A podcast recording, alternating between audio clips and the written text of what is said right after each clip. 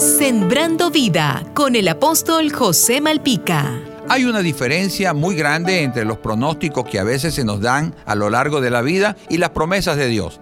La palabra pronóstico está compuesta de dos palabras, pro, antes y gnosis, conocimiento. Es decir, un pronóstico es un conocimiento anticipado de algún suceso.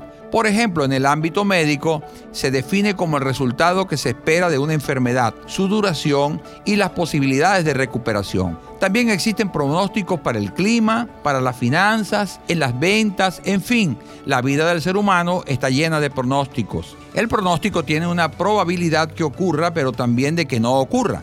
Por otra parte, la promesa de Dios es una palabra específica que viene de la boca de Dios, a través de las escrituras que es veraz, la cual dice que Dios no es hombre para que mienta, nunca cambia y Él es el mismo ayer y hoy por los siglos. Por ejemplo, Dios ha dicho en su palabra que estará con sus hijos todos los días hasta el fin del mundo, que al justo le irá bien. ¿Cuándo le irá bien? Todos los días de su vida, que Él no se esconde debajo de sus alas, así como la gallina guarda su polluelo. Usted que me está escuchando se preguntará, ¿a quién le creo? ¿Al pronóstico que veo y vivo que me dice que mejor es irnos de este país porque ya no hay nada que hacer y unirme a los que critican y murmuran y maldicen? ¿O me decido a vivir por una palabra que Dios ya ha establecido para mí que me garantiza esperanza, paz, seguridad, protección para quienes le creen? Dios no quiere que vivas más de pronósticos, sino de sus promesas. Recibe a Jesús como el Señor y Salvador de tu vida y vivirás bajo sus promesas. Jesús te dice, no te dejaré